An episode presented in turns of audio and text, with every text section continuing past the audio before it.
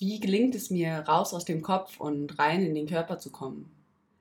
Warum werden Emotionen im Körper abgespeichert und wie genau funktioniert das? Was braucht es, um emotionale und körperliche Blockaden aufzulösen, sodass wir wieder mit unserer Lebendigkeit verbunden sind? Hallo und herzlich willkommen zu einer weiteren Folge im Embodied Connection Podcast. Heute spreche ich mit Tamay Jentens. Tamay betreibt seit über sieben Jahren einen erfolgreichen YouTube-Kanal und gibt dort Inputs rund um Körper, Emotion, Beweglichkeit und Potenzialentfaltung. All diese Dinge hängen zusammen und das wird spätestens bei einer persönlichen Zusammenarbeit mit Tamay klar. Tamay ist als Coach, Mentor und Facilitator tätig und unterstützt Menschen auf dem Weg zu ihrer lebendigsten und bewusstesten Version ihrer selbst, sodass sie ihr Potenzial verkörpern und in die Welt tragen können. Dabei lernen sie, ihre Emotionen zu lieben und finden ein authentisches Lebensgefühl. Tamay sagt, jedes Gefühl der Unverbundenheit weist mir den Weg zurück zur Vollständigkeit. Und genau darum wird es heute in dieser Episode gehen. Ich wünsche dir ganz viel Spaß beim Lauschen. Ja, Tamay, schön, dich heute hier dabei zu haben. Ich habe richtig Lust, mich mit dir auszutauschen und dir auch ein paar Fragen zu stellen. Freue mich, Luisa. Und äh, zu Beginn, ja, magst du uns erstmal ein bisschen erzählen, wer du bist, äh, ja, wie du deinen Weg gegangen bist und du hast ja auch einen ziemlich großen YouTube-Kanal. Wie ist es dazu überhaupt, überhaupt gekommen, den ins Leben zu rufen und ja, die Sachen so mit der Welt zu teilen? Äh, ja, genau, mein Name ist Tamay. Ich mache seit, ich glaube, ich beschäftige mich seit 2015 ungefähr mit dem Körper und äh, seinen Wirkungsweisen und äh, habe dann eben von früher mal genau ganz viel mit Mobility-Bereich gemacht, also Bewegungstraining, Beweglichkeitstraining für Athleten, aber eben auch für Leute, die Schmerzthemen hatten und bin dann von da an immer mehr in Richtung von dem gekommen, was ich jetzt eben mehr mache, was mehr so körperarbeitsbasiert ähm, ist, äh, was viel mit Emotionen zu tun hat, viel um Lebendigkeit geht. Also das Ziel ist eigentlich immer so in seine volle Lebendigkeit zu kommen, aus dem Kopf raus, in den Körper rein, ne? die ganzen Gefühle mehr zu spüren, die das Leben so alles offeriert und ja, insgesamt auf einem höheren Energielevel einfach zu leben. Das ist so die, die Arbeit, das Ziel von der Arbeit, die ich mache. Und ich glaube, ein bisschen anders eben, als man das so häufig kennt, äh, arbeite ich zwar auch mit Meditation und diesen ganzen Dingen oder eben auch mit Gefühlen, aber eben auch vor allem mit dieser rohen Expression eben von großen emotionalen Bewegungen oder Affekten. Ne? Also, dass man wirklich auch mal einen Raum hat, in dem man alles rauslassen kann, ob das jetzt Trauer ist, ob das Wut ist, ob das Angst ist, äh, ob das äh, Scham ist und das mal durcharbeiten kann und verarbeiten kann, weil halt viele der Blockierungen, wie ich dann eben damals auch lernen durfte, die man so im Körper hält, halt auch davon kommt, dass wir Gefühle wegdrücken, ne? dass wir nicht mehr so tief atmen wollen, weil wir nicht so lebendig sein wollen. Und das geht dann halt alles auf unsere Kindheit zurück und äh, was wir da eben schon nicht durften oder brauchten und nicht bekommen haben. Trauma ist natürlich auch noch ein wichtiger Faktor in diesem ganzen Bereich drin.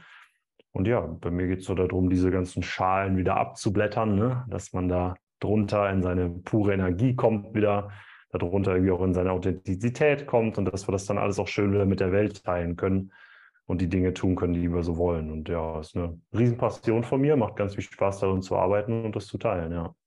Hm. Ja, schön. Hört sich auch breit gefächert an und auch schön so zu sehen, wie du so den Weg über den Körper und dann hin zu etwas vielleicht ein bisschen mehr ganzheitlich oder noch durch andere Sachen mit einzubeziehen äh, gefunden hast. Und ja, wie ist denn bei dir selbst gerade so? Wie geht es dir selbst mit deinen Emotionen? Ist es, wie bist du da so im Kontakt oder wie geht es dir da mit deinem Ausdruck? Gelingt dir das voll so, deine Emotionen immer zu spüren und äh, mit denen zu sein? Nee, voll und immer auf gar keinen Fall, mhm. aber auf jeden Fall viel besser als früher. Also äh, die, ich mache ja selber auch Therapie. Also ich bin selber auch bei einem Therapeuten hier in Berlin. Unter anderem eben, weil ich auch immer noch in der Ausbildung bin zu diesem bioenergetischen Analytiker zum Beispiel. Also eben, das ist eine Körperpsychotherapieform, die ich auch schon seit total langer Zeit, seit vielen Jahren selber halt praktiziere und mich dann eben auch vor kurzem, so vor zwei Jahren oder so entschieden habe, das dann auch mal so als komplette Ausbildung zu machen, die auch insgesamt vier Jahre geht. Also das ist halt schon ein großes Ding. Ähm, und da arbeite ich halt auch jede, jede Woche mit meinem Therapeuten, ne, so an meinen persönlichen Themen. Und wir gehen halt immer tiefer. Man kommt immer tiefer. Mhm. Und äh, es kommen immer mehr Sachen hoch, die halt äh, aus frühkindlichsten Erfahrungen sind. Äh, beispielsweise in der letzten Therapiesession, die wir hatten, auch gestern erst, kam noch mal was hoch, das muss, das muss direkt nach der Geburt oder kurz nach der Geburt halt gewesen sein. Das hat dann gar keine Worte, das hat keine Bilder, das hat keine, ähm, ja, keine, keine Ausdrücke so richtig, sondern das sind halt Gefühle von einem Baby, was gerade frisch geboren wurde und sich dann in den Augen des Elternteils erst einmal verankern möchte und dann da zum Beispiel mhm. auf Ablehnung stößt, was den Eltern dann häufig auch gar nicht bewusst ist. Ne? Aber da sind so viele unterbewusste kleine Sachen, die dann eben passieren können. Und da haben wir zum Beispiel an diesem Block gearbeitet, also weil der Körper sich dann halt hier zusammenzieht, an diesem Okularsegment, an, dem, an den Augen fängt halt der Körper an, dann so einen Rückzug zu machen. Darum sieht man bei manchen Leuten eben auch so diese extrem aufgestochenen Augen, im Schreck quasi gestochen. Oder eben aber diese zurückgezogenen, diese kleineren Augen, haben auch ganz viele. Guck dir mal ein Bild zum Beispiel von George W. Bush an, ist nur ein gutes Beispiel. So, der hat immer diese etwas gezwungenen Augen, wo man natürlich jetzt nicht hundertprozentig sagen kann, dass es genau davon kommt, aber es gibt halt schon so ein paar so körperliche Landkarten, wo das kommt. Und ja, so ey, ich, ich, ich gehe da immer tiefer und äh, es kommen immer mehr Sachen hoch, aber sie, sie lassen sich dann immer auch wieder direkt anbrennen, bringen so ins Leben. Ne? Also ich sehe immer dann sofort, ah, okay, krass, da habe ich einen Teil vom Leben einfach noch ausgeblockt, weil ich halt diesen, äh, diese tiefe frühe Verletzung von früher hatte. So zum Beispiel bei dem Beispiel ist nochmal zu bleiben mit dem äh, Okularblock und mit dem nicht empfangen werden. Das ist halt so ein ganz tiefer ähm, so ein tiefes Gefühl drin von, ich darf hier nicht sein, weißt du, weil wenn so ein Baby eben rauskommt, dann will das erstmal empfangen werden von Augen, die ihm quasi sagen, du bist hier willkommen, du darfst hier sein. Und wenn das eben von eher erschrockenen oder eben hasserfüllten Augen angeguckt wird, das mag sein, weil man hat keine Zeit für das Kind oder man hat irgendwie so viel Krampf mit der Geburt gehabt und das ist das Kind jetzt schuld. Ne? Es sind ganz viele Sachen, die da beim Elternteil dann eine Rolle spielen können, dann kriegt das Kind eben diese, diesen Impuls mit von, ich darf nicht komplett sein. Und dann fängt das immer an, eben sich darum herum zu winden und irgendwie einen Weg zu finden, halt doch sein zu dürfen. Durch Anstrengung, durch Narzissmus, durch Überarbeiten, durch äh, für andere Leute, die die ganze Zeit da sein wollen, ne? weil man dann in Kontakt geht, indem man für andere da ist, aber nie in dem Sinne von, ey, ich brauche was, gib mir was. Weißt du, so ich bin hier, so ich darf hier sein. Einfach nur dadurch, dass ich ein Mensch bin, habe ich das Recht. Du gibst mir jetzt was. So, das zum Beispiel ist was, was bei mir ganz lange immer auch noch so verschattet war und so hatte ich immer meine Probleme mit, das so richtig zu verkörpern. Und zum Beispiel das kann ich jetzt heute halt sehr stark wahrnehmen, dass das so viel stärker ist. So, ne? Also so selbst in meinen Klientensitzungen, so, wo ich dann hingehe und manchmal irgendwie auch noch so das Ding hatte von, ah, kann ich dafür jetzt wirklich Geld nehmen oder so, ne, was ich da gegeben habe und so weiter. Habe ich da eigentlich genug gegeben und so. Und heute war es zum Beispiel so, so, ja, auf jeden Fall, gib mir das Geld. Ich brauche, ich will das, weißt du so. Das ist absolut, mhm. äh, ich will auch was dafür haben. So, ne? Also das ist ganz, zum Beispiel, das ist einfach ein schönes, neues, äh, verkörpertes Gefühl jetzt aus so einer Erfahrung. Ja. Mhm. Oh wow, ja, jetzt hast du ganz viele äh, spannende, wichtige Sachen schon gesagt. Und erstmal finde ich das nochmal so zu betonen, wie wichtig ist es uns für als, also als kleine Menschen, wenn wir auf die Welt kommen, so dieses Willkommen heißen, dieses einfach da sein dürfen, damit wir auch wirklich so in dieser Welt landen können. Und damit dieser, was du auch gerade zum Ende gesagt hast, dieser Verkörperungsprozess richtig äh, eintreten kann, damit wir einmal voll da sein können. So, da stimme ich dir total zu. Und was dann eben, ja, was du auch so schön beschrieben hast, was passiert, wenn sich dann diese ganzen Schichten um diesen Kern herum legen und dann irgendwann merken wir, oh, so habe ich mir das Leben aber nicht vorgestellt und dann geht die Reise rückwärts und genau, jede Schicht, die wir abtragen, umso tiefer können wir letztendlich ja wieder dahin kehren, was in uns unberührt ist oder genau zu dieser puren Lebensenergie, die wir an einem gewissen Punkt sozusagen in uns tragen. Und ähm, ja, ich wie ist, was sind so deine Erfahrungen von dem? Du hast es jetzt gerade schon so ein bisschen beschrieben. Also wie war es dann sozusagen vorher vielleicht auch dich, für dich, wo du dich noch nicht ganz so ähm, verbunden und hier gefühlt hast? Also so dieses ein bisschen, genau, also ist vielleicht noch ein bisschen abgeschnittener vom Leben. Das sind immer so Symptome, die ich öfter höre, so das Gefühl, gar nicht ganz da zu sein. Ist das was, was du auch kennst? Hm, ja, voll auf jeden Fall. Also heute auch immer noch, durch die ganze Arbeit kann ich viel mehr sehen, dass ich halt immer noch an vielen Stellen nicht ganz da bin. Also das mhm. finde ich, sieht man dadurch auch immer häufiger dann noch. Ähm, beispielsweise, ich habe auch eine minus äh, zwei Dioptrien mal gehabt mit den Augen. Mhm. Und dann ist das so über viel der Arbeit irgendwann dann auf minus eins runtergegangen. Und jetzt ist es bei mir wahrscheinlich eher so bei 0,5 oder so. Also ich mache das alles rückwärts quasi, weil ich halt diesen ne, okularen Block eben habe.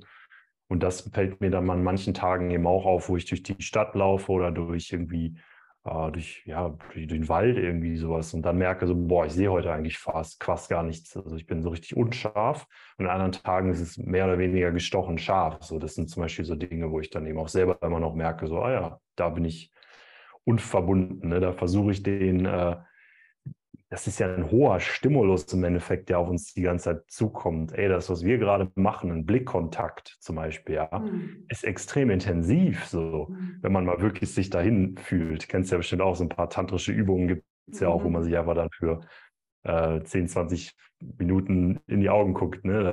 Das ist super intensiv. Mhm. Und dementsprechend ist das halt eine Möglichkeit, quasi sich da so ein bisschen zu blocken, damit man eben nicht so viel Intensität reinbekommt. So. Mhm. Und äh, das stelle ich bei mir auf jeden Fall immer noch fest. Also gar keine Frage. Und eben auch immer wieder, wie es mir auch geht, ja. Ja, ist ja, glaube ich, auch. Also ist ja ein lebenslanger Prozess, dieser Weg, wenn man ihn einmal losgegangen ist, so ein bisschen. Also das ist ja nicht, ähm, also auch einfach immer wieder diesen Mythos ein bisschen aus dem Raum zu räumen. Es ist, glaube ich, nie so, dass wir losgehen und irgendein Programm machen und nach vier Wochen ist es weg oder so. Und genau, da halt immer für sich auf dem Weg zu bleiben. Und ich finde es auch ganz spannend, wie du, also wie, wie du das, oder magst du kurz noch? Ja, weil ich äh, auch deine, deine Ansicht dazu interessant finde, weil ich finde, als Coaches ist es ja so, dass wir uns irgendwie als, als Kollektiv der Coaches sehr stark in so eine Richtung manövriert haben, in denen wir mhm. irgendwie unseren Klienten versprechen wollen, dass wir quasi die Heilung sind in vier Wochen so.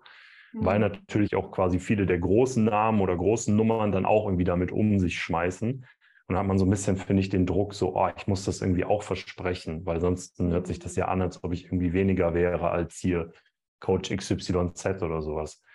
Und ich finde, das ist, ich finde, das ist aber eigentlich auch auf eine Art und Weise schadend irgendwie, ne, unseren mhm. den Leuten gegenüber, denen wir eigentlich dienen wollen, weil wir ja damit voll die falsche Erwartungen schüren. Ähm, und dann nur, ja, man kann ja nur zu Enttäuschung dann, dann kommen am Ende des Tages, oder? Wie siehst du das? Ja, ich teile da total deine Meinung. Also ich finde es auch ganz kritisch, sozusagen konkrete Heilungsversprechen oder so rauszugeben. Und was ich ja. da sehe, ist, glaube ich, diese eine, was du gerade angesprochen hast, diese kollektive Coaching-Bubble oder der Markt, der wird halt immer größer.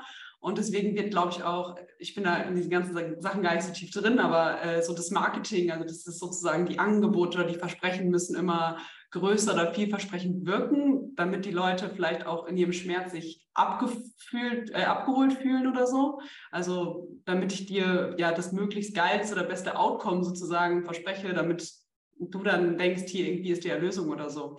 Und es ist für mich auch immer einer der größten äh, Kritikpunkte so an der Medizin gewesen. So, hier ist der Arzt, das ist der Patient und dann ist es so ein bisschen, ja, komm, ich fix dich jetzt und ähm, ja. oder ich fix dein Problem. Und was ich für mich so, was mein, meine innere Einstellung ist, ist so, wenn ich ähm, Menschen begleite oder mit denen studiere, ist es so, ah, ich begleite da vielleicht eine jüngere Version von meinem Selbst. So. Also vielleicht bin ich da schon, ich sag mal, drei Schritte voraus oder so oder habe da schon was gelernt und was verkörpert, wo die Person, die zu mir kommt, es gerade noch nicht hat.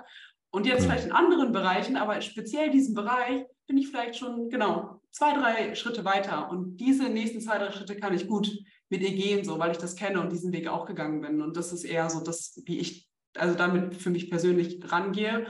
Und ich sehe aber auch, ähm, genau, was du sagst, dass da, glaube ich, auch viele Menschen mittlerweile enttäuscht werden oder halt, ja, dann, dann tausende Euro in diesem Markt lassen, äh, aber am Ende irgendwie unzufriedener sind oder teilweise retraumatisiert sind. Also man hört da ja immer wieder abstruse Geschichten auch, die ja in, in Coachings oder in professionellen Kontexten passieren. Hm. Ja, das auf jeden Fall auch. Und halt ja auch dieses, äh, dass die, ähm, naja, dass, dass man halt einfach quasi nur eine Ebene von vielen eben mm. berührt mit dieser Art von Coaching, die da gemacht wird.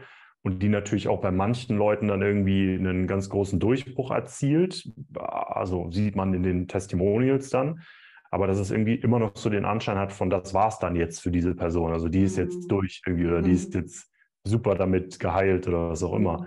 Aber das halt so ein bisschen, finde ich, so der, der Rahmen manchmal fehlt, mhm. sozusagen so, was ist denn das hier eigentlich, was wir hier gerade machen? So, mhm. ist das vollständig oder hat das nur einen Aspekt des gesamten Spektrums? So zum Beispiel eben, was ja momentan beim, beim Coaching-Markt so aktiv sind, sind ja diese ganzen Verhaltensstrategien. Ne? Also mhm. wie mache ich was anders, damit ich das richtige Ergebnis bekomme? Und äh, das hat ja nichts mehr erstmal mit Tiefenpsychologie zu tun. Ne? Das hat ja nichts mit mhm. Aufdeckung von äh, un unterdrückten ähm, Anteilen oder Gefühlen oder Affekten zu tun, sondern ist ja erstmal nur, wir packen da oben was drüber. So mhm. ist ja was anderes. Ja, das stimmt, da stimme ich dir zu. Ich glaube, da ist so dieses vor allem, hm, was du gerade gesagt hast, wenn wir nur eine einzige Facette betrachten, das ist ja auch, was wir generell so in der Wissenschaft oder ob ich jetzt wieder kann von der Medizin sprechen, wir erleben eine mega krasse Spezialisierung. Also da gehe ich zu jemandem hin und der kann perfekt die rechte Hand operieren, aber vom Rest des Körpers kann er mir nicht wirklich mehr viel sagen. Und genauso ist es, glaube ich, auch, wenn wir mit den Menschen arbeiten. Also ist halt super wichtig, eine umfassende, integrale oder ganzheitliche Betrachtung zu schaffen. Und ich würde auch gleich super gerne noch mit dir hingehen. Also, weil ich glaube, du hast ja auch dir mittlerweile ein Modell kreiert, wie du mit Klienten arbeitest, würde ich gleich voll gerne mhm. noch mit dir ein bisschen drüber sprechen. Also, und vorher Benjamin noch, gehört, war? Ja, genau, bei Tim, bei, beim Tim habe ich es gehört. Tim, ja. Genau, also wenn du Bock hast, können wir da gleich gerne noch ein bisschen drüber sprechen. Und vorher noch, glaube ich, was auch wieder so ist, wenn wir Menschen begleiten oder für mich, also es ist für mich, das würde ich nochmal gerne Bezug darauf nehmen, was du gerade von deinen Augen beschrieben hast, so meine Sicht ja. auf die Welt, weil Trauma macht ja eine Enge. Trauma macht eine Enge, ich kann, kann nur im Tunnel die Welt betrachten. Und in, mit, wenn ich mit verschiedenen, mit Arbeit, wenn ich mir die Dinge angucke, ist es für mich wie, dass mein Blick aufs Leben und mein Blick in die Welt ein bisschen weiter wird und ich kann mehr in mir beinhalten, weil ich ja. meinen Körper arbeite, weil ich, äh, also dieses Gefäß oder was es trägt, wird wie erweitert und ich kann mehr beinhalten, ich kann mehr in die Welt schauen und sehen. Und das, also deswegen fand ich es richtig schön, dass du die Augen gerade so als Beispiel genommen hast. Und genau, ich glaube, es ist auch okay, manchmal Spezialisten zu haben, wenn du ein ganz konkretes Anliegen hast, aber dann solltest du auch wissen, ich komme wegen diesem einen konkreten Anliegen und letztendlich können wir die Sachen ja nicht trennen. Also wenn ich jetzt sage, hey, meine Hormone sind irgendwie nicht ganz in der Balance. Ich glaube, daran liegen meine Stimmungsschwankungen. Wenn ich was an meinem Hormon verändere, wird das Einfluss auf mein Immunsystem haben, auf meine Stimmung, auf alle meine Organe sozusagen. Also diese isolierte Betrachtung ist eben schwierig, weil so weder unser Körper noch unser Geist funktioniert. Ja, voll. Das war auch damals, ich verstehe auch irgendwie immer noch alle Leute, die quasi nur durch so eine, ne, durch so eine Linse gucken, weil ich habe es halt damals ja quasi in der Mobility-Zeit auch gemacht und war halt auch davon überzeugt. Und ich glaube, dass das auch ein einfach ein natürlicher Entwicklungsschritt ist irgendwie von der menschlichen Psyche, so, ne? dass man halt irgendwann mal erstmal hingeht und sagt, so, das ist es und sich da irgendwie so voll reinkniet und dann halt doch irgendwie diese Öffnung kommt. So. Kennst du von Ken Wilber diese Stages of Consciousness, diese mhm. Evolution? Ja, genau, das ist ja auch so. Ne? Du gehst halt einfach durch diese Phasen durch. Mhm. Und dann irgendwann gibt es halt doch die Green Stage so und dann geht es ein bisschen auf, aber dann immer noch auf dieser verkappten Art und Weise. Und dann gibt es halt doch irgendwann die Holistik, so die dahinter kommt. Und irgendwie so ein bisschen ja auch, wie man irgendwie Menschen ermöglichen muss, ihre Aggressionen mal festzustellen. Also Kindern ja zum Beispiel, ne? Ermöglichen muss, irgendwie mal rumzuschreien und äh, rotzig zu sein und assi zu sein, damit die überhaupt erstmal lernen können, wie kann ich denn damit konstruktiv umgehen. Mhm. Glaube ich, müssen wir quasi als Gesellschaft auch immer uns erlauben, so mal so eine Tunnelblicke zu fahren, aber dann halt auch wieder ja, den, in die nächste Stufe zu gehen ne, und das Feld zu erweitern. So.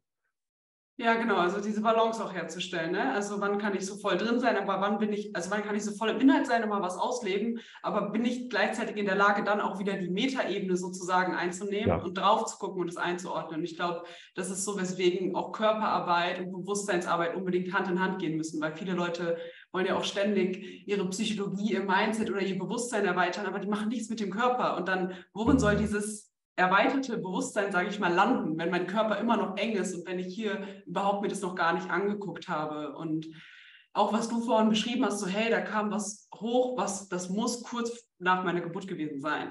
Und das finde ich auch richtig wichtig, dass wir genau da hinschauen können, weil in diesem Moment, wo da eine Erfahrung passiert, so und ich nicht so willkommen geheißen werde, abgelehnt, abgelehnt werde, was auch immer, also wenn Trauma passiert, ich habe ja noch keine Sprache, ich habe ja noch keine mentalen Konstrukte. Und für mich, oder ist ja völlig klar dann, dass sozusagen das, was ich da erfahre, auch im Körper sozusagen gespeichert wird.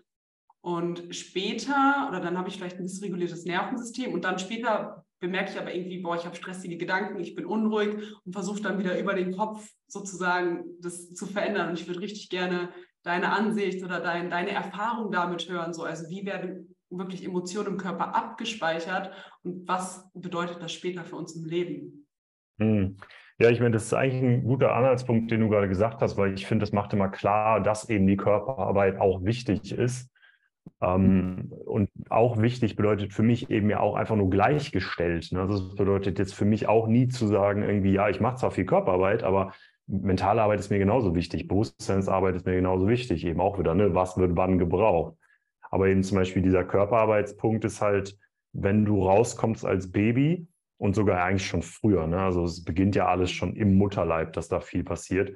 Da gibt es ja auch Studien, wo, wo Wissenschaftler mal Babys gefoltert haben, äh, aus der wissenschaftlichen Brille heraus mit Elektroschocks und so Geschichten und dann eben geguckt haben, was passiert da. Ne?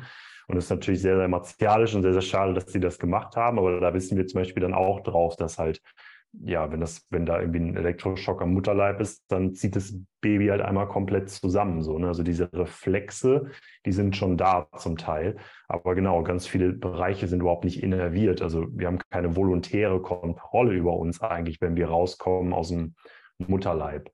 Und das Einzige, was wir dann eben überhaupt reflexartig, sage ich mal, bewegen können, ist eben Bereich Augenpartie und ist im Bereich Mundpartie und hier so Nacken und halt dieses insgesamte Zusammendrücken, Zusammenziehen, dieser, wie heißt der normale Reflex? Habe ich vergessen. Auf jeden Fall gibt es so einen, so einen Namen dafür. Und ähm, das ist dann quasi die einzige Möglichkeit, die so ein Kind hat, für dann zum Beispiel, wenn es rauskommt und mit Hass halt begegnet wird, sich irgendwie dagegen zu verteidigen. Weil das ist natürlich unglaublich äh, also für ein Baby vollkommen überwältigend, weil die Person, die es jetzt ja nähert, beziehungsweise selbst das Konzept gibt es ja nicht für ein Baby. Es gibt noch nicht mal eine Objektdifferenzierung. Das heißt, es ist einfach nur, es kommt raus und es ist selber dieser Hass. Also es, es ist selber mit diesem Hass konfrontiert, ja. Und das ist natürlich dann auch, es muss ja sein, dass ich das irgendwie bin. Es kann ja nicht irgendwie jemand anders sein. Es gibt noch gar kein Ego, keine Differenzierung. Mhm. Und dementsprechend ist es natürlich dann so unglaublich ja, ähm, vernichtend vom Gefühl her, dass man halt irgendwie doch noch einen Weg findet, sich dagegen halt zu verteidigen. Und dann ist es zum Beispiel eben dieses Zusammenziehen von den Augen, Zusammenziehen vom Nacken, Kieferbereich ne, und nicht mehr tief zu atmen so um sich dagegen zu, zu schützen. Weil das, das kennst du bestimmt Freeze, von, oder? ja, voll der Freeze, genau, ja. Richtig einfrieren, zurückziehen, ähm, ja, sehr, sehr, sehr das zusammen. Und du kennst es ja bestimmt auch, wenn, wenn Kinder zum Beispiel Emotionen haben, hast du schon mal gesehen, dass die dann manchmal das so unterdrücken, wenn die, ähm, also sind dann so super laut oder so und dann machen die so, so. Kennst du das? Hast du schon mal gesehen? Ja, ein bisschen wie eine saure Zitrone, aber ja. ja. Richtig, genau. Ja. Weil das ist dann quasi, wo die Kinder, die das ja super schwer haben, diese Emotionen zurückzuhalten, so langsam eben einen Weg finden, die volontär zu unterdrücken. Und das machen die halt mit der großen Muskulatur, ne, mit der Muskelspannung. Und so macht das unser reflexartiges System dann halt auch. Und deswegen ist quasi dann dieser, diese Verbindung zu unterdrückter Emotion aber eben durch den Körper. Also ich halte die zurück, mache mich im Endeffekt eng, sodass ich die nicht mehr spüre, dass sie nicht durch meinen Körper fließen kann. Mhm. Das ist so der, die Verbindung. Mhm. Ja, was ich da auch immer ganz also, äh, gerne so als Bild benutze, wie man sich, glaube ich, gut vorstellen kann, ist, dass wir da eigentlich fließt ja Energie und in dem Moment halten wir Energie oder lassen die nicht mehr durchfließen und auch mit diesem Freeze, also wir frieren diese Energie wie auch so ein bisschen so einpacken, wie ein Tiefgefach und dann ist es aber so, was wir oft vergessen, dass halt ein Tiefgefach auch ganz viel Energie braucht, um etwas kalt zu lassen, sozusagen. Ja. Und ähm, genau, vielleicht auch, um das nochmal so ein bisschen jetzt anschaulicher zu machen, also welche was beobachtest du da so bei, bei deinen Klienten? Also das ist ja, die kommen ja auch nicht unbedingt hin, weil sie sagen, ah ja, ich äh, glaube, da ist irgendwo noch Energie gestaut, sondern die haben ja irgendwie auch Symptome meistens. Warum, also was sind so typische Beschwerden, womit dann Menschen vielleicht auch zu dir kommen, die du damit in Verbindung bringen kannst? Also wie tut sich das im Erwachsenenleben dann auf uns, auf unsere Physiologie, körperliche Empfinden, aber vielleicht auch äh, geistige Sachen? Wie tut sich das auswirken? Was erlebst du da? Ja, also super viele Symptome körperlicherseits halt, was Verspannung angeht. Ne? Verspannung und Stress sind, glaube ich, so super häufig. Hat eigentlich fast jeder. Ähm, und daneben der, ja, so, ich sag mal, sich im Leben ordentlich anbringen und durchsetzen können Faktor, der ist auch nochmal hoch. Mhm. Also äh, Konflikte zum Beispiel nicht eingehen können, äh, immer klein beigeben im Job, ähm, Bruder ruft an und will irgendwie, dass ich irgendwas mache und ich will eigentlich nicht, aber ich mache irgendwie trotzdem immer alles für mhm. Bruder oder Familie zum Beispiel. Ja, das sind die typischen Formen, so, die man dann hat. Also man sieht auch schon, dass da viele, glaube ich, von diesen typischen Traumareaktionen sich deutlich zeigen. Und äh, Tamay, du hast ja auch total viele Menschen jetzt schon gesehen. Also würdest du wirklich sagen, dass man diese innerlichen Verletzungen, die wir in uns tragen, ganz klar auch in der Körperhaltung oder an körperlichen Ausdrücken sehen kann? Ja, das ist halt schön bei der bioenergetischen Landkarte, weil da gibt es so Körpertypen, die natürlich nie in ihrer Reihenform irgendwann mal vorkommen. Aber es ist schon extrem erstaunlich, also für mich auch immer noch, wie, wie genau das doch ist. Also wenn man eben diese gewisse Körperform sieht, beispielsweise der orale Typ, der halt in dieser oralen Phase verletzt wurde, heißt, da war halt Nuckeln dran das Thema. Ne? Da ist auch nichts anderes bereit zu innervieren, sondern da hat das Kind nur einen Mund und kann nur saugen und das Thema halt machen. Ähm, wenn da was verletzt wird oder wenn da eine Zurückweisung erfolgt, was nicht genug gegeben wurde, emotional, aber auch körperlich, dann bildet sich zum Beispiel dieser vorgeschobene Kopf, dieser eingefallene Brustkorb und dieses nach vorne geschobene Becken aus. Das ist quasi ein Kollaps. Also der ganze Körper kollabiert so. Und es, da drin ist eigentlich ein ganz großes Verlangen danach eben, diesen Kontakt zu dieser Mutter irgendwie nochmal zu bekommen. Aber das wird halt unterdrückt, weil es eben nicht befriedigt worden ist. Also ein Kind kommt ja raus, hat die, hat das Verlangen des Jahrtausends nach dieser Brust und nach der Mutter und allem, ne, nach dieser Einheit. Und wenn das halt oft genug enttäuscht wird, dann findet halt ein Kind irgendwann auch da den, den Disconnect ne, und sagt halt, okay, ich muss das irgendwie wegkriegen, weil das ist ja schrecklich. Ich werde hier immer nur allein gelassen, ich muss immer schreien, die Mama kommt gar nicht, wenn ich schreie, so. Dann, ja, da muss ich ja irgendwas tun, um nicht die ganze Zeit diese schrecklichen Gefühle von Verlassensein und Einsamsein aushalten zu müssen. Dann findet man halt zum Beispiel diesen eingefallenen Brustkorb, diese Spannung im Kiefer, um dann nicht mehr diesen Saugreflex und dieses Verlangen spüren zu müssen. So ist zum Beispiel eine der Sachen. Und das siehst du dann wirklich eben auch in der, in der Körperhaltung. Und dann siehst du hörst du es eben auch in den Erzählungen der Menschen. Also ich mache dann immer auch Anamnesen, so was ist vorgefallen, wie war deine Kindheit, wie ist die Verbindung zur Mutter. Du siehst es halt im Körper, du siehst es in den Beziehungen, du siehst es in der Lebensgestaltung und eben auch in der Psychologie, also wie die Leute halt da arrangiert sind. Und das wollte ich noch kurz sagen, weil du es ja auch gesagt hast mit dem Einfrieren und mit dem Trauma und so weiter. Ich finde, das ist voll gut, aber ich, ich mag sogar noch den, den Weg ein bisschen äh, realer aufs Leben, sage ich mal, zeigen, weil halt wir alle ja auf eine gewisse Art und Weise organisiert sind. Also unsere Psyche und unser Körper sind organisiert, strukturiert. Wir haben uns organisiert sodass wir mit den Umständen umgehen können. So, wir beide haben uns organisiert. Wir haben uns heute irgendwas angezogen, so, ne? Das ist ein Automatismus. Oder wir haben irgendwann gegessen und verdaut und alles Automatismen so. Und eben genauso gibt es eben diese Automatismen wie, ja, ich äh, blockiere meine Brust, ich blockiere mein Becken, ich blockiere meinen Kiefer- und Halsbereich, damit ich nicht Verlangen spüre und dadurch diese unglaublichen Schmerz spüre. So, und dann habe ich aber eben auch kein Verlangen mehr gegen irgendwas und bin irgendwie so auf dem Niveau von der, ich, ich kriege halt das, was ich noch, was ich bekomme und bin eigentlich auch so viel nicht wert und muss halt zusammensammeln, was ich kriegen kann. Das ist dann eben eine körperliche, psychologische, emotionale Struktur, ne, die man sich gebaut hat, um damit umzugehen. Und die darf man wieder verändern. Ja. Hm.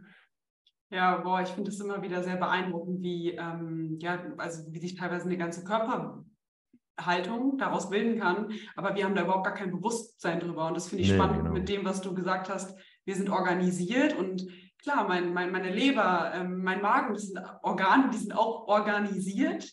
Aber es ist halt so ein Automatismus. Automatismus, Dankeschön, ja. ähm, dass es schon einfach unterbewusst ist. Also es ist äh, nicht vielleicht unbewusst, aber es ist unterbewusst, weil ich kann ja bewusst nur so meine Gedanken und so weiter mitkriegen und deswegen auch, dass teilweise überhaupt ja diese Verbindung schon so fehlt, dass ich gar keine Idee davon habe, dass das wie, wie ich bin, wie ich mich verhalte, wie, wie mein Erscheinungsbild ist, dass, das, was damit zu tun hat, warum es mir dann sozusagen heute nicht mehr gut geht. Also so weit sind wir sozusagen vom Kopf abwärts abgeschnitten, dass wir nicht mal mehr das mitkriegen. So, das finde ich schon immer wieder ähm, beeindruckend. Das ist äh, ja, also wie groß, wie groß da der Disconnect ist auf jeden Fall.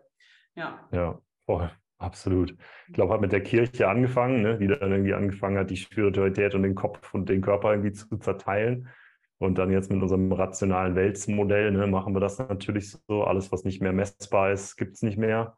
Und äh, ja, aber ich, ich glaube, wir finden so langsam ja auch den Weg wieder zurück. Also es bewegt sich ja immer so in Pendelschwüngen und ich habe das Gefühl, jetzt waren wir lang genug auf der einen Seite unterwegs, aus der, auf der Trennung in den Materialismus und so weiter. Kommt jetzt wieder zurück, ja. Ja, ich stimme wieder auch zu. Ich sehe da auch immer äh, größer, genau die größeren Bewegungen, dass wir da auch wieder in ähm, ja, lichtvollere oder andere Zeiten drauf zusteuern.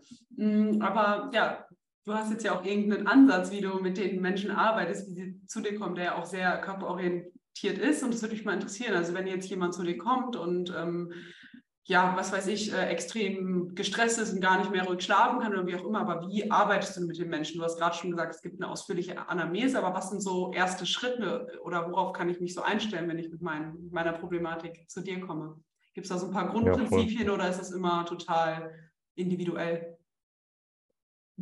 Ja, es ist also insofern individuell, das, was wir dann machen, aber doch, es gibt schon, schon starke Grundprinzipien. Also ähm, wenn jemand eben kommt, dann gucke ich natürlich erstmal, was ist überhaupt, wo, womit kommt die Person überhaupt rein? Ne? Also was möchte die oder was ist deren Ziel oder was ist das Problem, was sie irgendwie lösen will? Hast du mal kurz dann, ein ganz, ganz kurzes Beispiel, damit wir so ein bisschen, ich finde schon mal ein bisschen, das ist anschaulicher, wie wenn wir das so ganz ja. abstrakt, abstrakt, lassen? Äh, zum Beispiel, ähm, ich habe seit noch nie eine Beziehung gehabt in meinem Leben, ähm, kann mit Frauen überhaupt nicht sprechen äh, setze mich nicht durch gegenüber meinem Boss und habe ähm, dadurch Schlafprobleme oder habe Schlafprobleme, meistens weiß man ja nicht unbedingt die Verbindung, habe Verdauungsprobleme, habe ähm, äh, jede Menge Angst die ganze Zeit. Äh, sind zum Beispiel mal bei so einer Batterie an, an Beispielen, genau. Und dann höre ich mir das natürlich erstmal an und schaue dann aber eben direkt auf die tiefen psychologische und körperpsychologische Ebene. Ne? Also wo kann das herkommen? Was kann hier die Wurzel sein? Und dann gucke ich mir halt die Kindheit an und die Beziehungen, die jetzt geführt werden. Und da hörst du dann zum Beispiel bei so jemandem, würdest du eben was hören wie, ähm, hat in der Kindheit schon Ablehnung erfahren, ähm, musste vielleicht jemand sein, der er gar nicht war. Also er war schon willkommen vielleicht in dieser Welt, aber war so, sei doch bitte ein bisschen anders. Also mach doch lieber für die Mama was, sei doch ein bisschen netter lieber oder sei doch ein bisschen ordentlicher und hab dich mal nicht so, so solche Geschichten kommen dann vielleicht schon mal so hoch. Ähm, manchmal kann dann sowas auch sein mit wurde gar nicht erst gestillt oder so oder wurde gar nicht, wurde in die Krippe gegeben sofort, nachdem er ähm, gerade so weit war, dass man die mit der Flasche füttern konnte oder sowas. Ne? Also so häufige Themen halt von früher Vernachlässigung würde bei so jemandem eben zum Beispiel kommen, weil das halt frühes Bindungsthema ist, was, was ich jetzt so skizziere. Und ähm, dann, wenn ich mir das halt so angehört habe, nehme ich eigentlich die beiden zusammen und mache das, ordne das in meine A, psychodynamische, also tiefenpsychologische und eben bioenergetische Landkarte ein und sehe dann ja eben, also genau, den Körper habe ich natürlich auch noch angeschaut. Also ich gucke, wie derjenige da steht, atmet der tief, kann der überhaupt Blickkontakt mit mir aufnehmen? Ähm, ist der, wie sitzt der da überhaupt? Ne? Ganz viele Leute sitzen auch halt komplett zusammengefallen da. Äh, die Tonalität der Stimme, ne? wie spricht diese Person? Das sind alles so halt Dinge, die man sich in sein mentales Buch sozusagen dann reinschreibt und dann eben guckt, okay, was passt hier jetzt gerade so am meisten? Und dann würde ich halt zum Beispiel sagen, ja, es ist eine Oralität, die hier scheinbar irgendwie vorliegt oder eine Psychopathie. Also Psychopathie ist jetzt ein bisschen äh, starr, sage ich mal. Man, man, nimmt dann so kleine Anteile von dieser psychopathischen Störung, die man jetzt im, äh, in der Psychologie verordnen würde und sagt, okay, da hat die Person jetzt vielleicht einen Anteil von. Ne? Das heißt nicht, dass dann sofort diese gesamte Störung da ist oder so, aber diese diese Schubladen helfen, sage ich mal ganz gut. Ein Spektrum, es gibt ja immer ein Spektrum, ob es jetzt Trauma oder Eben, sowas genau. ist, was du sagst. Ja. Mhm. ja. Und dann, dann sehe ich vielleicht jemanden, der das halt so hat oder der, der sich erstmal damit präsentiert und guckt dann, ja, okay, in der Psychodynamik ist es irgendwie scheinbar auch so, da ist was Narzisstisches drin, also ist was irgendwie, ich werde nur geliebt und gemocht, wenn ich leiste. Ähm, da ist irgendwie sehr viel Identifizierung mit dem Job und mit seiner Leistung, ganz wenig mit den eigenen Gefühlen oder mit mit mir als Mensch oder so, sondern ich connecte halt, erzählt mir irgendwie schon die ganze Zeit nur so, ja, ja ich habe das Projekt und dieses Projekt, aber diese Projekte laufen alle irgendwie nicht und hat von sich irgendwie noch gar nichts erzählt, zum Beispiel, ne? So, ähm, das sind alles so dann Anzeichen und dann hast du halt so die, die Dinge, mit denen du arbeiten kannst. Zum Beispiel würde man dann eben mit dieser Oralität oder Psychopathie erstmal schauen, okay, ich brauche erstmal, dass die Person auf den Boden kommt und in die Eigenständigkeit runterkommt, also dass sie sich überhaupt erstmal spürt. Und das brauchen fast alle Körpertypen auch. Also Verbindung zum Boden, Verbindung zur Erde ist, ist Grundvoraussetzung, um sich zu spüren. Weil wenn du halt viele Emotionen hast, dann muss ja irgendwas immer noch da sein, was permanent da ist. Sonst bist du die ganze Zeit in so einem riesengroßen Wut aus Wellen von Emotionen. So, das kann keiner auffassen. Ja, Achterbahn, ja, Achterbahn genau. Ja. Und deswegen brauchen wir halt erstmal diesen stabilen Stand, aber vor allem halt bei diesen frühen Störungen, weil die frühen Störungen halt nicht sich wirklich ausbilden konnten zu einer tiefen Muskulatur, weil halt so früh schon die Energie halt unterdrückt werden musste. Ne? Da gab es noch gar keine Beininnervierung, als ein Orali, Oraler verletzt, äh, verletzt wurde. So, da haben sich die Beine noch so rumbewegt wie so ein flabberndes Irgendwas. So, der, der, konnte da noch nicht starke Beine aufbauen. So. Deswegen ist das meistens dann auch alles hart und nicht wirklich gefühlt arbeitet man erstmal damit halt, Grounding bekommen. Und dann arbeitet man aber auch immer mit dem Energiefluss. Also das Energielevel muss erhöht werden. Ich habe auch zum Beispiel jemanden gehabt, der ähnliche Struktur hatte, aber daneben depressiv vor allem noch viel war. Und Depression ist ja auch, ich, ich möchte nicht spüren. Ich kapp mich so weit ab von dem, was da ist. Es gibt natürlich auch chemische Sachen. Ne? Ich skizziere jetzt eine. Aber ich kapp mich ab, weil ich das alles nicht ertragen kann. Das ist zu viel, es ist zu intensiv. Und dann muss man eben erstmal Atemvertiefungen zum Beispiel machen. Also wirklich den Klienten dann eben mit auch Übungen, wo man sich zum Beispiel über so einem Stuhl überbeugt und die Hände nach hinten nimmt und dann tief in den Bauch atmet, ne? die dazu bringen, dass sie bereit sind, wieder mehr spüren zu wollen.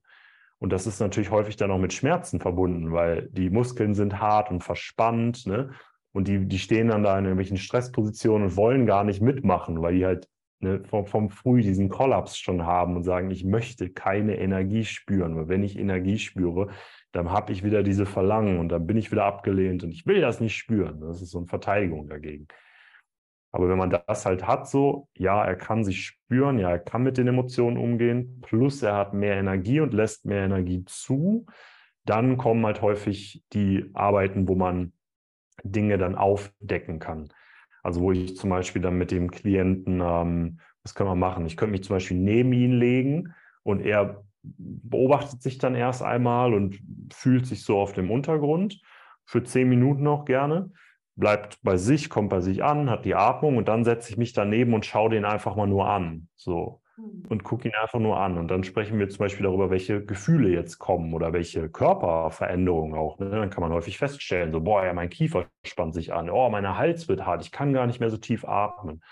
Und dann versucht man quasi damit dann weiter zu atmen. Also was können wir jetzt tun, um diese muskulären Blockierungen, die sich jetzt zeigen in diesem Kontakt zur Mutter, ja, das ist das ja, wenn man sich dann daneben setzt, dann hat man häufig die Projektion der Mutter was, was, was kommt da alles hoch von dir individuell, dein Körper? Und dann eben, was könntest du jetzt tun oder was wolltest du gerne tun?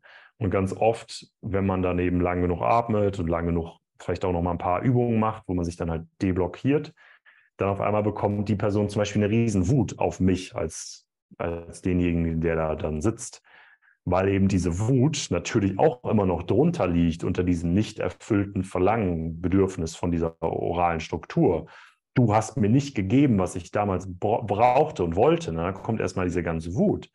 Und dann kann man eben auch gucken, manchmal kommt die viel, manchmal ist es nur ein bisschen traurig. Aber wenn die viel kommt, zum Beispiel, kann man der ja auch Ausdruck verleihen. Also dann gibt man dem Klienten zum Beispiel ein Kissen, dann kann er darauf schlagen. Kommt niemand bei zu Schaden. Aber diese, wie du auch gesagt hast, aufgestaute, eingefrorene Emotion, ne, dieser Affekt, darf halt endlich mal wieder bewegt werden, darf wieder metabolisiert werden, kommt wieder in die Muskeln so. Und dadurch kann dann mal das abfließen aus dieser Starre. Und dann, wenn man das eben hat als Thema, dann gucken wir auch immer, wie können wir jetzt das, was du bist, also was du immer unterdrückt hast, zum Beispiel deine Aggression, wie kannst du das jetzt dann mit mir wieder in die Be Verbindung und Beziehung bringen? Also, weil wir haben ja die Idee, dass das nicht sein darf. Aber dann schauen wir eben, gibt es nicht irgendeine kreative Form, wie du trotzdem mit deiner ganzen Energie, trotzdem mit deinem Verlangen, trotzdem mit deiner Wut hier sein kannst und wir trotzdem in Verbindung bleiben können. Mhm. Und dann muss man tatsächlich kreativ werden, auch mit der einzelnen Person. Aber häufig kommen die dann auch selber schon da drauf. Also beispielsweise, dass ja Wut auch Durchsetzungsfähigkeit ist oder Klarheit. Ne? dass man halt sagt, ich möchte hier eine Grenze setzen und dann spielt man das durch mit dem, in dem, in dem Coaching-Verhältnis. Äh, und dann kann halt jemand eine neue Erfahrung machen damit. Ne? Und dann fängt halt an, es sich umzuprogrammieren. Aber ja, wie du auch weißt, umso mehr dabei ist, umso Körper, umso Geist, umso Beziehungen, umso stärker werden halt diese Inputs und können halt in der Tiefe dann Veränderungen machen. Ne? Ja, danke einmal für dieses äh, ja, Umschreiben des Prozesses. Hast du sehr, sehr anschaulich gemacht und ist ähm, gut verständlich. Und was, was, ich auch so schön finde, da was ich daraus höre, was Teil deiner Arbeit ist, ist ja eben dieses äh, Bezeugen auch des Klienten oder der Person, die zu einem kommt, weil ich glaube, das ist total wichtig, ne? dass wir in unserem Schmerz oder in dieser gehaltenen Erfahrung Energie bezeugt werden, dass sie hochkommen kann, der Schmerz, die Verletzlichkeit oder auch die Emotion, die Wut dass sie bezeugt wird und wir eine neue Erfahrung machen von, ah krass, okay, ich werde dann ja gar nicht abgelehnt, wenn ich so bin. Und das immer und immer und immer wieder, bis sich ja auch neue neuronale Netzwerke oder so ähm, gebildet haben. Und ja. genau, und das wäre jetzt nochmal nur so auch vielleicht um so einen kleinen Mythos aus dem Raum zu äh, werfen, aber wenn dann jemand kommt und zum ersten Mal Kontakt zu seiner Wut hat und auf ein Kissen schlägt, ist es denn dann gut? Kann er dann direkt seine Grenzen setzen und damit voll klar mit seiner Wut umgehen? Oder was umfasst da so ein Prozess? Nö, selten. Also das wäre das wär ein sehr großer Fortschritt. Das wäre schon ein mhm. sehr äh, äh, fortgeschrittener Klient. Aber nein, am Anfang ist es meistens eben nur dann, äh, die Wut ist da und das Schlagen ist raus und dann fühlt man sich erstmal viel kräftiger, viel energievoller, viel stärker, viel lebendiger, viel besser und manchmal auch dann viel einfacher im Kontakt zu sein, zum Beispiel. Also das, das wäre dann schon mal das Erste. Mhm. Und ähm, ja, da, da, das reicht mir dann auch vollkommen erstmal ne, als erster Schritt, weil solche Sachen müssen sich ja aufbauen. Und wenn dann jemand erstmal viel mehr Lust hat, eben auch in diese Gefühle reinzugehen, ne, dann kann man ja später auch damit kreativ werden. Aber man muss es erstmal anfassen, bevor man irgendwas damit macht. So. Mhm. Also Step by Step absolut, ja. Ja, also dieses, glaube ich, auch dieses erste in Kontakt kommen ist, glaube ich, auch wieder so wichtig, ne? Weil oft sind wir ja so, oh, ich, ich habe keinen Zugang oder ich weiß gar nicht, was soll ich damit machen. Aber genau. dieses Authentische von, wie ist es denn, meine Wut zu spüren? Also auch dieser Moment von, weil ich glaube, es kann sonst auch schnell sein, ich nehme da vielleicht was wahr und will diese Energie aber direkt dekompensieren, weil ich so ungewohnt bin. Also ich, ich weiß nicht, ich streite mich dann immer voll laut, ich gehe, gehe direkt rennen, ich mache irgendwas, wo ich eigentlich weiß, es ist mir überhaupt nicht dienlich, aber einfach weil ich oder mein Körper das nicht gewohnt ist oder vielleicht auch einfach noch nie sozusagen dieser Energie in Berührung war. Und es würde mich jetzt auch noch interessieren, das hast du vorhin auch so ein bisschen beschrieben mit dem Atmen. Inwiefern, weil und wenn du so viel dann auch über den Körper gehst, das kann ja total intensiv sein, dass da Emotionen angetriggert werden, die hochkommen, was ich gerade so beschrieben habe, was auch erstmal überwältigend sein können, kann. Inwiefern spielt denn dann die Regulation eine Rolle? Also einmal die Regulation vielleicht über dich als ähm, ja, Therapeut oder Coach im, im Raum, aber auch so diese physiologische Regulation des Klienten, jetzt zum Beispiel mit Atem hast du, glaube ich, an, angeführt. Also vielleicht magst du da noch ein bisschen was zu sagen wie Regulation dabei bei diesen reingehenden Emotionen oder im Körperstellen eine Rolle spielt. Ja, spielt genau die Rolle, also die du genannt, genannt hast, auf allen Ebenen. Ne? Ist immer die Frage, hat man halt jemanden dabei oder halt nicht? Und so oder so ist es natürlich gut, Selbstregulation und Aufmerksamkeit, äh, Selbstwahrnehmung überhaupt erstmal hinzubekommen. Und das sind dann auch natürlich für mich immer die ersten Schritte, wenn ich jetzt mit jemandem eins zu eins arbeite, zu gucken, kann die Person das schon? Und sonst natürlich erstmal da unterstützend zu wirken. Beim Workshop ist es dann noch ein bisschen anders, weil du da ja nicht mehr eine genaue Direktverbindung hast, sondern du hast die Gruppe, eine Einzelverbindung. Und da zum Beispiel mache ich es immer so, dass die erste, der erste halbe Tag, teilweise sogar der erste ganze Tag, erstmal hauptsächlich mit Regulation, aber eben auch mit Energie hochbringen, also mit diesem Pendelschwung quasi die ganze Zeit ähm, in Verbindung ist. Von wegen so, okay, ich habe noch mehr Energie, uh, wird schon ganz schön schwer zu halten gerade okay, wieder zurück in die Entspannung, in die Selbstregulation. Oh, okay, wieder tiefer durchkamen, nochmal rein. Ne? Wieder schauen, kann ich das noch halten und dann wieder zurück. Also, dass man mit diesen Pendelschwüngen arbeitet, um die Energie äh, hochzuholen.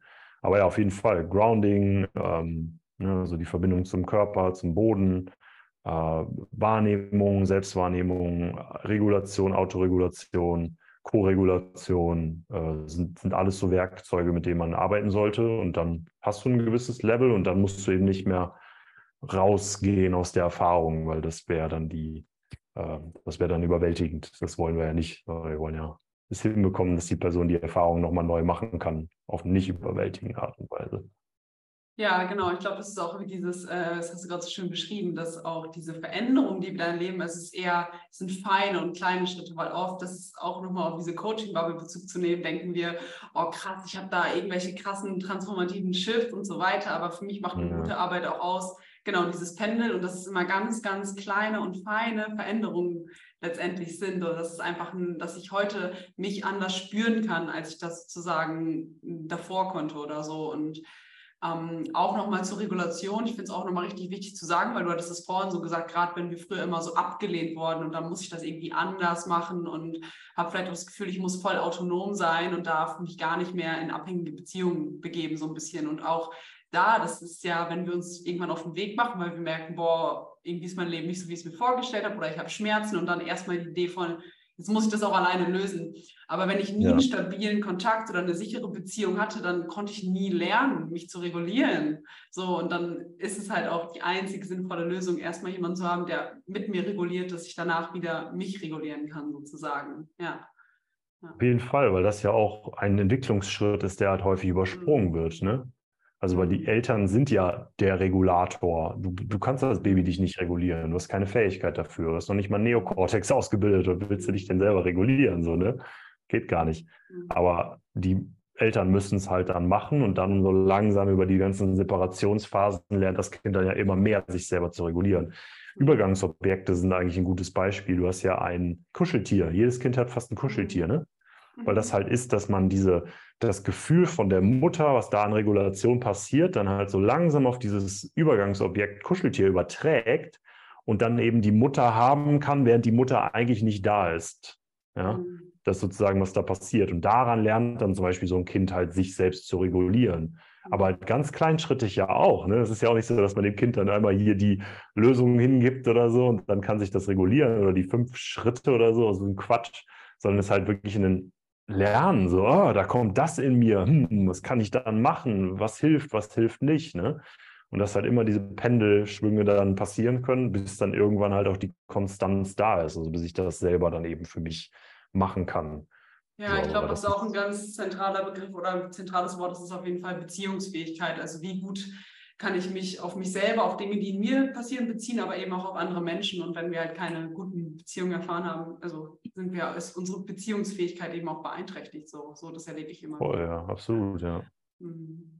Um, ja, und wenn wir jetzt sagen, irgendwie, hey, ich äh, spüre mich gar nicht und ich möchte wieder gerne ein bisschen mehr mit meinem Körper oder mit Emotionen so in, in Kontakt treten, hast du da so, auch weil du ja viel mit dem Körper arbeitest, hast du da so ein paar ähm, ja, Übungen oder Sachen auflagern, womit Menschen anfangen können sozusagen, also was gut tun kann, um in gewisse Emotionen oder einfach auch ins Körperspüren wieder reinzukommen?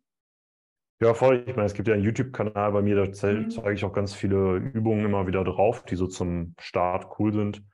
Ähm, ja, ich meine, ich würde sagen, doch, eigentlich das, was, was gut ist zu machen, ist, sich mal eben in eine von diesen Stresspositionen oder Stresshaltungen reinzubringen, die ich da so zeige. Also ob das jetzt zum Beispiel ein Bogen ist oder ein, ähm, das, es gibt auch was Schönes, wo man mit den Beinen einfach nur auf dem Bett mal so das, die Beine ausstreckt und dann ein Bein nach dem anderen immer so von oben runterhaut auf die Matratze im Liegen. Und da dann eben an so einen Punkt drankommt, an dem man eben sich überwinden muss, noch ein bisschen weiterzumachen, wenn du so willst. Weil dann halt der Körper viel Energie mal braucht, um weiterzutreten. Und dann kann eben der Körper sagen, ah, ich muss jetzt hier mal die Muskelspannung loslassen, die ich sonst immer zum Verteidigen meiner Gefühle brauche, weil ich brauche gerade mehr Energie. So, sorry, ich muss jetzt mal meinen Panzer ein bisschen aufgeben. Und dann kann halt ein bisschen was durchkommen. Aber meistens müssen wir halt etwas an diesen Widerständen vorbeigehen und uns ein bisschen deblockieren, bis dann halt wirklich was aufsteigen kann. Mhm. Also das wäre sozusagen so die eine Möglichkeit, solche Selbsterfahrungsübungen mal zu machen. Und die andere ist halt immer, ähm, sich ja, mehr zu erden, auf ein höheres Energieniveau zu bringen, indem wir halt äh, deblockierende Übungen machen. Also alles, was dich tiefer atmen lässt, verschiedene Stretch-Positionen, ähm, überhaupt auch mal die Hüfte zu öffnen, äh, mit verschiedenen Übungen, äh, überhaupt mal in, in Bewegung zu kommen, ja, tiefer zu atmen. Das sind auch alles schon Sachen, die halt diesen Muskelpanzer etwas deblockieren und damit kann man schon, schon anfangen. Es geht halt darum, immer sehr, sehr aufmerksam zu sein bei der ganzen Sache. Ne? Also immer tiefer zu atmen dabei, immer, immer wieder zu spüren, was spüre ich gerade, was spüre ich gerade. Weil wenn diese Aufmerksamkeit dann irgendwann flöten geht, so dann, dann, dann kappt man die Verbindung zu dem, was da potenziell passieren könnte. Genau, oder ich glaube auch dieses äh, mit, dieses glaube ich ist auch ein feiner Entwicklungsschritt mitzubekommen, wann tune ich denn out, wann spüre ja. ich mich denn gerade nicht mehr, weil dann ist das ein Punkt, wo vielleicht was zu viel ist oder dann lohnt es sich da hinzugucken, weil da das Licht noch aus ist oder da noch was ist, wo ich sozusagen hingucken darf. Mhm. Absolut, genau. Ja. Das ist natürlich das Unbequeme da dran, aber das ist halt genau das, was wir lernen müssen. Man braucht auch Frustrationstoleranz und man braucht auch äh, unangenehme Unlusttoleranz im Endeffekt. Das ist ein sehr wichtiger Skill im Leben. Und es ist halt wirklich zu fühlen. Ne? Nicht irgendwie so, ja, okay, ja, verstehe ich vom Kopf oder so oder vermeide ich, sondern nee, wirklich da drin sein. Ja, ähm, ja ich kann mal, ich weiß nicht, ob das den Rahmen sprengt, aber ich bin super Fan davon, halt auch Landkarten und so weiter ein bisschen äh, zu hören. Hast du Lust, noch ein bisschen dein Modell mit reinzugeben oder ist bei dir, hast du, ähm, hast du keine Zeit mehr? Ich weiß nicht, wir haben vorher gar nicht drüber gesprochen. Nee, genau, habe ich drüber geredet. Doch, ich habe noch ein bisschen Zeit, also irgendwie noch zehn Minuten oder so können wir machen. Ach genau, so, ich kann okay, ja mal gut, dann, ein bisschen ja, was. Wenn du Lust, also wenn du meinst, es ist okay, da noch ein bisschen Ja, ja ich, ich habe hab Lust, ja. Mhm. Ähm, Genau, ich kann nur einmal kurz die Landkarte so ein bisschen skizzieren. Also ich, ich arbeite mit verschiedenen Landkarten. Ich baue gerade, ich schreibe gerade an einem Buch, beziehungsweise ich fange halt gerade an mit dem Buchschreibprozess. Dementsprechend ist jetzt halt so an der Zeit, diese ganzen Riesenkonzepte, die es da gibt, auch mal runterzubrechen. Aber genau die eine, die ich jetzt eben auch geteilt habe, letztlich in einem Podcast, war ja, ähm, dass man sich mal die verschiedenen Ebenen anschaut, der, ähm, wo, wo man alles Veränderungen in sich machen kann oder mit welchen verschiedenen Tools man Veränderungen mit sich machen kann. Und ich glaube, dass wir häufig davon ausgehen, dass äh, es da irgendwie nur eine gäbe oder eine richtige oder eine beste. Und da sind ja auch viele Coaches etc. sehr gut drin, dann die paar Benefits oder die Benefits halt dieser Methode herauszustellen und vielleicht die noch zu sagen, welche wissenschaftliche Studie das belegt hat, dass das funktioniert und deswegen ist das gut, um Krebs zu heilen oder so. Ne? Da gibt es ja immer die Sachen. Aber das ist halt wieder diese sehr myopische Art und Weise, auf die, auf die Veränderungsmöglichkeiten zu gucken, wie man jetzt zum Beispiel auch sagen kann, Magnesium hilft bei Bluthochdruck, bei da, da, da, da, da. Aber muss nicht sein, dass du jetzt Magnesium nimmst und deswegen der Bluthochdruck verschwindet. So, also das ist ja nur eine Ebene. Ja, und deswegen hatte ich halt diese verschiedenen Ebenen mal ähm, gezeigt, wo für mich immer ganz oben quasi das steht, was du erlebst, also das Erleben, was du jetzt hast, was halt entweder sehr kontrahiert sein kann oder sehr expandiert. Also dass du dich in Extremen hin und her bewegen kannst, zwischen Lust und Unlust, zwischen ich habe eine Beziehung und bin ganz happy da drin und ich mag meinen Partner aber überhaupt nicht. Ja? Also dieses Angst, Wut, ähm, Trauer, Freude, Lust, Unlust, da drin sich zu bewegen. Das ist ja im Endeffekt alles unser Erleben. Und was wir halt häufig machen, ist, wir wollen eine Seite abkappen davon, zum Beispiel halt meine Wut oder meine Trauer und deswegen gehe ich nicht mehr ins Leben rein ähm, und verkappe damit aber leider auch die andere Seite. Das heißt, wir schrumpfen dann einfach ein in unserem Erleben und bekommen immer weniger mit vom Leben, sind immer weniger lebendig, haben immer weniger Erfahrungen, so die wir eigentlich wollen. Und daran wollen wir irgendwas verändern. Und dann gibt es halt jetzt erstmal diese Verhaltensebene, wo ich halt mein Verhalten aktiv dran verändere. Also wo ich wirklich schaue, was kann ich jetzt anders tun, damit ich mein Ergebnis mehr, mehr bekomme. Zum Beispiel der Mensch, der jetzt irgendwie sich mehr durchsetzen möchte im Job, der könnte ja dann sagen, da könnte ich als Coach dann hingehen und dem sagen, ja, das macht überhaupt keinen Sinn, so wie du das vorstellst und du musst dich einfach mal durchsetzen. Hör einfach auf, äh, irgendwie deiner Emotion zu glauben oder deinen Gedanken zu glauben und setz dich jetzt einfach mal durch. Nächstes Mal, wenn du da hingehst, dann gibt es noch ein Mantra, was ich dir mitgebe. Das heißt, ich bin stark und erfolgreich, ich bin stark und erfolgreich, ich bin stark und erfolgreich. Dann zitierst du dir das 17 Mal und dann gehst du hin und sagst deinem Chef, so, jetzt hier, ich will die Gehaltserhöhung haben oder so. Und das kann funktionieren, ja. Und immer unser Verhalten zu verändern, ist eine ganz wichtige Sache, um eine neue Erfahrung zu machen. Deswegen ist es auch gar nicht irgendwie blöd, böse gemeint oder so. Aber es ist eben nur eine Ebene. Und die nächste zum Beispiel, die du ja auch sehr, sehr gut kennen wirst, ist halt diese ähm, die, die nicht Struktur, sondern die ähm, Zustandsebene, sage ich dazu. Also, dass du halt guckst, wie ist der Körperzustand überhaupt, damit ich dieses Verhalten überhaupt abrufen könnte, was ich da gerade vor mir habe. Ein Beispiel wäre ja, wie ist mein Nervensystem? So bin ich gerade voll in einem Freeze-Zustand und deswegen natürlich viel näher an dem Vorn dran oder eben daran, ne, den Leuten zu gefallen und irgendwie einschmeicheln zu wollen dann wird mir das natürlich ultra schwer fallen, überhaupt in die Konfrontation und in die Aggression zu gehen, die bedeutet, ich setze mich hier selber durch, ich möchte meinen eigenen Standpunkt vertreten, ich möchte etwas für mich haben und bin auch bereit, mit der Ablehnung umzugehen. So, da komme ich nicht hin, wenn ich in einem Nervensystemzustand von halt äh, super sympathischer Aktivierung, Angst, Freeze bin. So wirst du nicht schaffen. Kannst du noch so gutes Verhalten, Strategie haben. So ist schwierig. Oder eben aber auch die chemische Ebene. Also was passiert eigentlich gerade in mir, in meiner Körperchemie? So habe ich gewisse Nährstoffe gar nicht, habe ich gewisse, ähm, gewisse Bodenstoffe überhaupt nicht verfügbar? Kann ich vielleicht sogar noch nicht mal Stresshormone mehr produzieren gerade und bin deswegen, äh, das ist ja auch eine wichtige Ebene. Und da ist halt Ernährung logischerweise, Bewegung aber auch ist ein Thema da drin. Also im Endeffekt die ganze Körperstruktur, so wie, wie, wie was, was ist da da, was ist so die Basis aber auch Bewegung habe ich gerade genannt. Also vielleicht warst du bestimmt auch schon mal beim Therapeuten, Osteopathen oder sowas, Physiotherapeuten.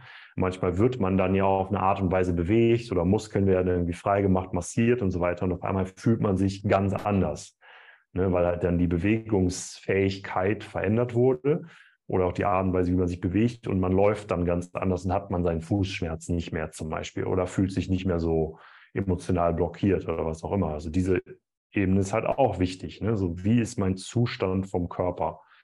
Das ist nochmal direkt darunter. Und die ist schon ein bisschen mehr am Unterbewusstsein dran ne? und im Unbewussten. So, da, da passieren ja auch viele Dinge, die weiß ich gar nicht, dass sie passieren. Aber dann fange ich eben schon an, etwas, was nicht direkt an der Oberfläche liegt, zu nutzen, um dieses Verhalten zu ändern, um mein Erleben zu verändern. Und dann gibt es darunter halt nochmal diese Ebene von der Struktur und von der Organisation. Das habe ich ja gerade auch kurz mal besprochen eben wie hast du dich psychisch und körperlich strukturiert, um damit dein Leben zu beschreiten, weil alles immer neu zu organisieren und immer zu überlegen, ah, ist das jetzt vielleicht ein Mensch, der mich nicht ablehnen wird? Viel zu kompliziert. Ja, wenn, wenn du und ich eine neue Beziehung eingehen, beispielsweise, müssen wir super viel über die andere Person lernen. Stell mal vor, das müssten wir bei jeder Person lernen, der wir begegnen das, das wäre viel zu viel. Und deswegen habe ich halt lieber meine Struktur, weil ich halt so häufig abgelehnt wurde von der mhm. Bezugsperson, die ich halt früher hatte, dass ich halt sage, ja, wieso soll ich denn das, das jetzt nochmal angehen, das Thema? Das ist doch jetzt klar. Dann mache ich so das geht ja auch ein Stück weit lernen, ne? Also so geht ja auch lernen ja. ein Stück weit, ja, genau. Ja, mhm. ja dann lerne ich das und, und es wird halt steif, so, es wird stabil. So. Um, ähm, und mich dann da halt wieder rauszuwagen, ist natürlich was so riesengroßer Energieaufwand. Vermeidet man eigentlich erstmal als Körper.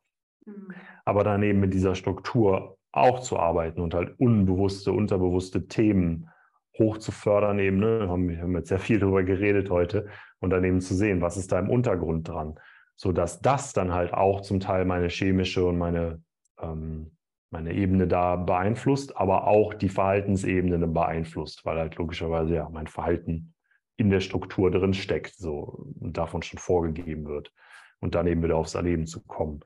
Und was ich halt glaube, ist, dass darunter irgendwann nochmal der natürliche Impuls liegt oder diese Natürlichkeit oder dieser natürliche Drive zur Selbstentfaltung, so zu diesem, ähm, wie wir natürlich eigentlich sein wollen und sind. So, dass da diese natürlichen Impulse drunter stecken und dass die eben nur durch diese Struktur durch wollten eigentlich, aber dann eben umgeleitet werden in die Struktur und nicht sofort zum Erleben, nicht sofort zum Ausdruck kommen und dass wir halt diese Struktur ändern und verändern dürfen, so um unsere Warnimpulse durch eine Struktur zu schicken, die halt trotzdem sozial adaptiv ist. Das ist ja immer wichtig zu sagen. Wir wollen jetzt ja nicht wieder auf die Ebene von einem Kind zurückkommen, was seine Impulse überhaupt nicht unter Kontrolle hat. Aber dass wir halt das sozial, sozial figurieren können, sagt man halt. Also, dass ich einen Weg kreativ finde, eine Struktur zu bauen, die den sozialen Ansprüchen genügt wird, aber die auch meine Authentizität halt durchlassen kann. Ja, so ein Stück weit, wie ich meinen Sinn und wie ich mich auch verwirklichen kann. Also wir haben jetzt nicht so viel Raum ja. gegeben, aber es ist ja auch ein natürlicher ähm, evolutionärer Impuls oder so, wie wir auch bisher funktioniert haben als Natur und Menschheit. Also, und dass das wieder durchkommen kann, weil das, das macht voll Sinn für mich und dass wir die die Straßen wie so ein bisschen wieder frei machen oder den Tunnel oder den Fluss. Fluss finde ich immer ganz schön eigentlich. Ja, cool. Ja, ja. und eben neuen Tunnel bauen, ne? so eine neue Struktur bauen, die dann irgendwie Sinn macht, mhm. auf der wir stehen können, statt halt mhm. ganz viel von uns wegzukippen, um dann halbwegs stehen zu können. Ja. ja, cool. Ja, danke, dass du es nochmal hier kurz so umrissen hast. Ich finde es richtig spannend und kann auch mit einigen Sachen resonieren und was da wieder ganz stark für mich so hörbar wird. Also, dass es äh, ja letztendlich auch immer wieder viel darauf ankommt, dass wir wirklich erstmal auch am, am Fundament äh, arbeiten, bevor wir irgendwelche Luftschlösser oder so bauen wollen. Und ja, äh, richtig spannend und cool, dass du da so ganzheitlich und holistisch unterwegs bist und vor allem diese starke Dimension vom Körper so mit drin hast. Das finde ich ähm, ja sehr inspirierend und wertvoll. Danke. In diesem Sinne, äh, Tamay, vielen Dank für deine Zeit. Mir hat es richtig Spaß gemacht, mit dir zu sprechen. Und ähm, genau, ich überlasse dir jetzt noch die letzten Worte und dann, ja, Dankeschön. Letzte Worte habe ich gar nicht. Tatsächlich vielen Dank dir, dass du das äh, Gespräch angezettelt hast. Ich freue mich, dich kennengelernt zu haben. Das ist mir tatsächlich auch immer wichtig bei diesen Gesprächen. Ne? Ich meine, wir haben nicht super viel über dich geredet, aber ich habe trotzdem das Gefühl, so ein bisschen was von dir verstanden zu haben, auch so in unserem Vorgespräch. Und ähm, ja, ich glaube irgendwie, wir sind alle so eine große Party an Freunden, die irgendwie so langsam ne, da was checken und das irgendwie so in die Welt tragen. Und äh, ja, ich denke, es ist immer gut, sich zu verbinden und äh, irgendwie voneinander zu lernen. Und äh, ja, deswegen danke fürs äh, möglich machen. Vielen Dank für deine Aufmerksamkeit. Ich hoffe, du konntest einige wertvolle Zusammenhänge und Erkenntnisse für dich mitnehmen. Wie immer findest du alle Links zu Tamai und seiner Arbeit unten in der Folgenbeschreibung. Wenn dir die Episode gefallen hat, freue ich mich riesig, wenn du sie einem Freund oder einem Bekannten weiterempfiehlst oder mir eine 5-Sterne-Bewertung auf Spotify oder Apple Podcasts dalässt. Ich freue mich, wenn du das nächste Mal wieder dabei bist. Bis dahin, deine Lucia.